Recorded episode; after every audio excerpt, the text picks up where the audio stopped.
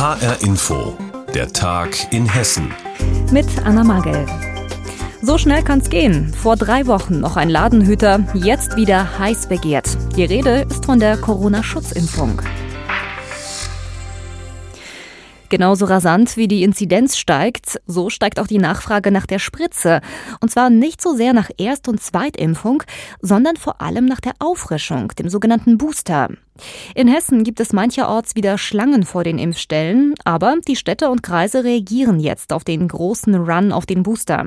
Mein Kollege Tobias Lübben hat sich einen Überblick verschafft und wir haben ihn vor dieser Sendung gefragt, wie ist denn jetzt die Situation in Hessen? Ja, ganz viele Städte und Kreise in Hessen stocken auf. Am deutlichsten sichtbar ist das in Wiesbaden, denn da gab es seit Ende September, also als die Impfzentren des Landes zugemacht haben, gar keine feste Anlaufstelle mehr zum Impfen, mit der Folge, dass die Arztpraxen teilweise überlaufen waren und die Leute sogar in den benachbarten Rheingau-Taunus-Kreis gefahren sind, nach Eltville, um sich dort impfen zu lassen.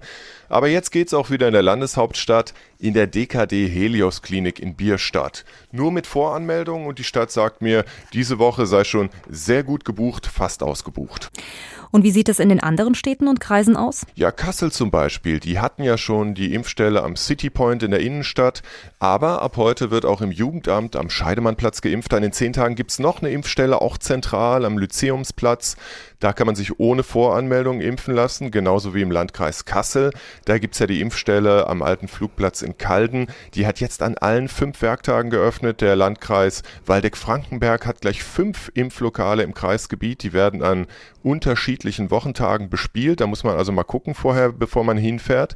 Und im Schwalm-Eder-Kreis, da öffnet jetzt auch erstmals eine feste Impfstelle im Kulturbahnhof Wabern. Am Mittwoch geht's dort los. Aber auch die Kreise ohne feste Impfstelle, die machen eine ganze Menge. Zum Beispiel der Landkreis Bergstraße ganz im Süden.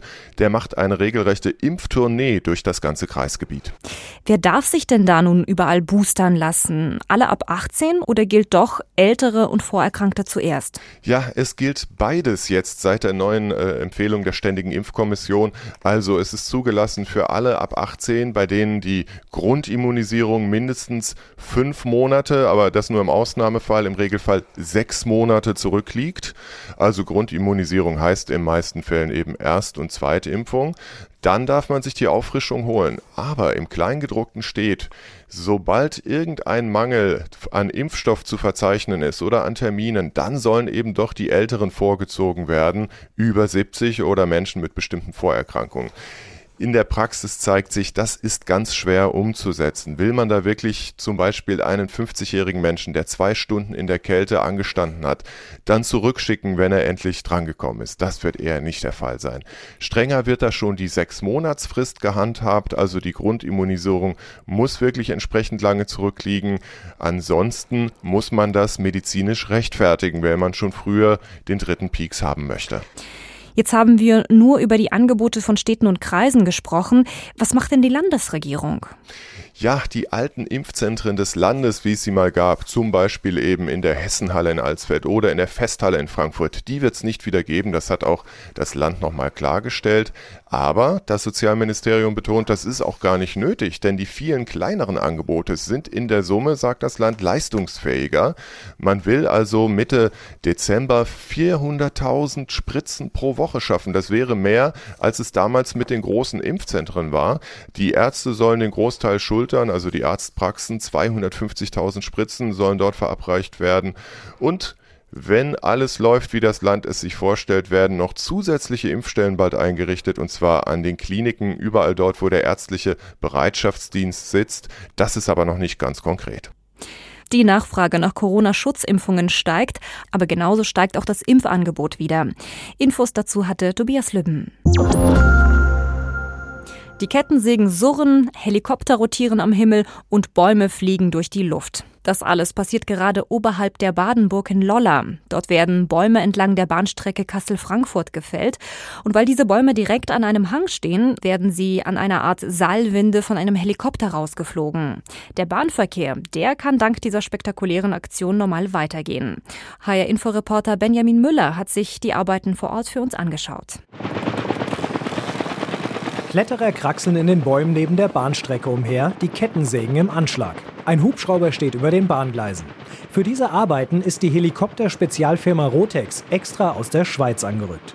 Projektleiter Renato Gietzendanner erklärt, was hier genau passiert. Wir haben in der Fläche drin sechs Kletterteams, die arbeiten immer in Zweiergrupps. Der eine klettert hoch, macht ein Seil ran, verlängert es bis am Boden, dann kommt der Hubschrauber, wo das Seil einen Haken eingehängt wird und dann der Baum angezogen wird und vom Kletterer abgeschnitten. Und so können wir Stücke bis 2,7 Tonnen rausfliegen. Der Helikopter steigt nach oben, der Baum fliegt durch die Luft. Dann wird er auf einer freien Fläche hinter der Bahnstrecke zum Abtransport abgelegt.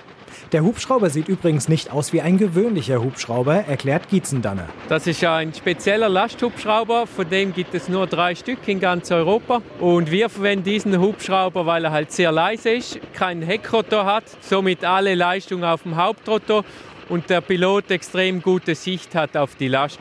Diese Methode hat viele Vorteile. Die Bäume am Hang fallen nicht auf die Schienen oder die umliegenden Bäume. So geht nichts kaputt und der Bahnverkehr kann einfach weiterlaufen.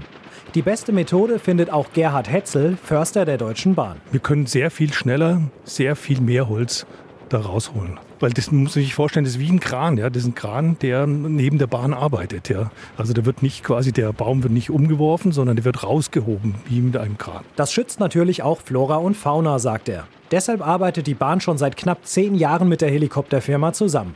Schnell zieht die Aktion auch erste Zuschauer an, so wie Herrn Kohl, einen Anwohner. Der fliegt über mein Gelände und da war ich immer neugierig. Ich kenne das, ich bin viel in Bayern und in Bayern arbeiten die ja nur so. Wenn die da in den Schluchten die Bäume wegholen, aber es ist für mich interessant. Ich habe selber 20 Jahre im Wald gearbeitet, allerdings nicht mit dem Hubschrauber. Heute und morgen wird hier noch geflogen. Der Mittwoch ist der Reservetag, falls es doch länger dauert. Und wie viel Holz wird am Ende vom Helikopter abtransportiert? Bahnförster Gerhard Hetzel. Also das werden etwa knapp 300 Bäume werden ja, und wir kommen so auf gut 300, 350 Tonnen, schätzen wir. Mit Helikoptern und Kletterteams werden in Lolla Bäume gefällt, und zwar entlang der Bahnstrecke zwischen Frankfurt und Kassel. Über die spektakuläre Aktion hat uns Benjamin Müller informiert. Ja, und spektakulär war auch die Explosion, die es Anfang des Monats an der A66 bei Wiesbaden gegeben hatte, und zwar als die Salzbachtalbrücke gesprengt wurde. Die riesige Autobahnbrücke war ja danach keineswegs pulverisiert, sondern in große Stücke zerbrochen. Die müssen jetzt weiter zerkleinert und weggeschafft werden. Wie das genau abläuft und wie weit die Aufräumarbeiten sind, das hat sich HR-Inforeporterin Birgitta Söhling angeschaut. Das Areal gleicht einem riesigen Männerspielplatz. Schwere Baufahrzeuge kurven hin und her. Ein gutes Dutzend Bagger zerlegt mit Meißel und Zange das, was von der Salzbachtalbrücke übrig ist.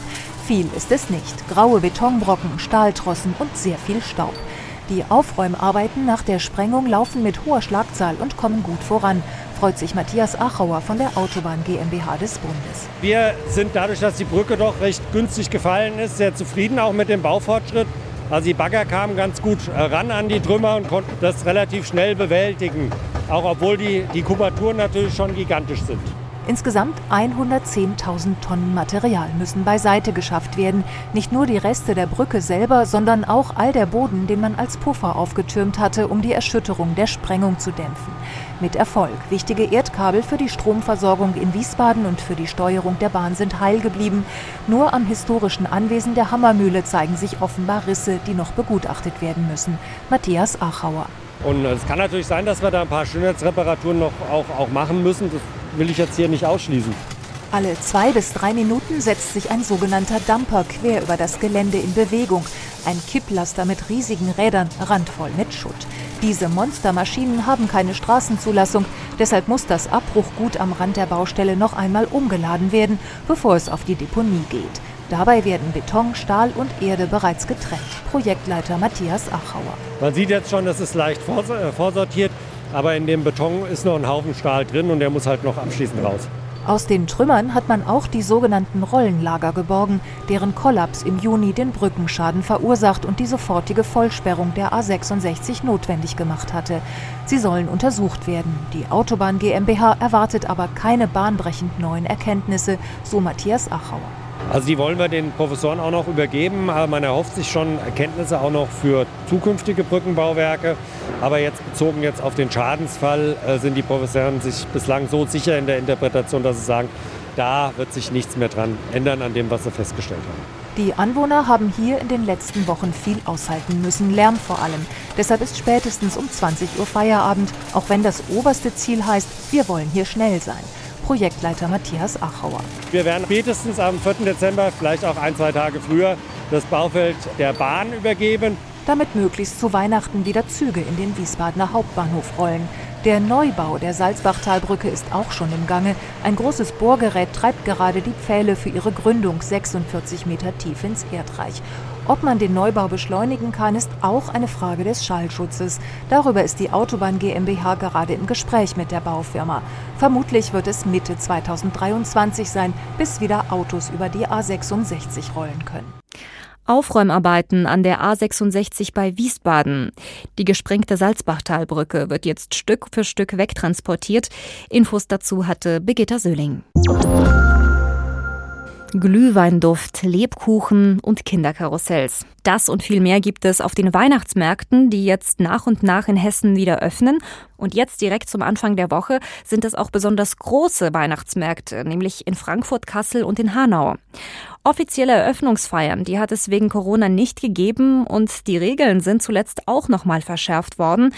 Was das genau heißt, das haben wir vor dieser Sendung unsere Reporterin Anna Vogel gefragt. In Hanau dürfen nur Besucher auf den Weihnachtsmarkt, die geimpft, getestet oder genesen sind. Damit das auch eingehalten wird, hat der Hanauer Oberbürgermeister Kaminski strenge Kontrollen angekündigt. In Frankfurt darf jeder auf den Weihnachtsmarkt, muss allerdings eine Maske tragen.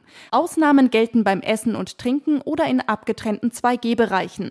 Auch auf dem Kasseler Weihnachtsmarkt gilt eine Maskenpflicht. Neue Regeln gelten auch auf dem Weihnachtsmarkt in Offenbach. Dort müssen ab heute alle erwachsenen Besucher geimpft oder genesen sein. Sagt HR-Inforeporterin Anna Vogel über die Weihnachtsmärkte in Kassel, Frankfurt und Hanau. Die sind dort jetzt gestartet, aber die Corona-Regeln, die könnten die Vorweihnachtsstimmung doch etwas trüben, oder? Unser Reporter Andreas Heigen hat bei den Besuchern und Schaustellern auf dem Frankfurter Weihnachtsmarkt mal nachgefragt gefragt. Mein Name ist Sascha Reue und ich führe den Fischstand, Hamburger Fischkarte, mit meiner Familie zusammen hier am Frankfurter Weihnachtsmarkt schon seit Jahrzehnten. wir sind jetzt eigentlich froh, dass der Weihnachtsmarkt überhaupt stattfindet, nachdem er ausgefallen ist und wir ja schon die letzten anderthalb Jahre Einbußen hatten und hoffe auch, dass der Weihnachtsmarkt bis zum Ende so durchgeht. Ne? Ich finde es sehr schön, vor allem da mein dreijähriger Sohn endlich mal den Weihnachtsmarkt wiedersehen kann und dafür nimmt man das alles gerne in Kauf. Es ist okay für mich, weil die Abstände und die Anzahl der Buden ist, glaube ich, echt ganz gutes Konzept und äh, solange es jetzt wirklich so leer ist wie jetzt, finde ich es okay. Wenn es natürlich voller ist, dann würde ich auch wieder gehen, muss ich ehrlich sagen. Endlich wieder auf den Weihnachtsmarkt heißt es jetzt auch in Frankfurt, Kassel und Hanau. Ob die Besucher aber Glühwein, Lebkuchen und Co. auch wirklich genießen können, trotz den Masken und Abstandsregeln, das hat HR-Inforeporter Andreas Heigen nachgefragt. Und das war der Tag in Hessen mit Anna Magel. Die Sendung gibt es auch als Podcast auf hrinforadio.de.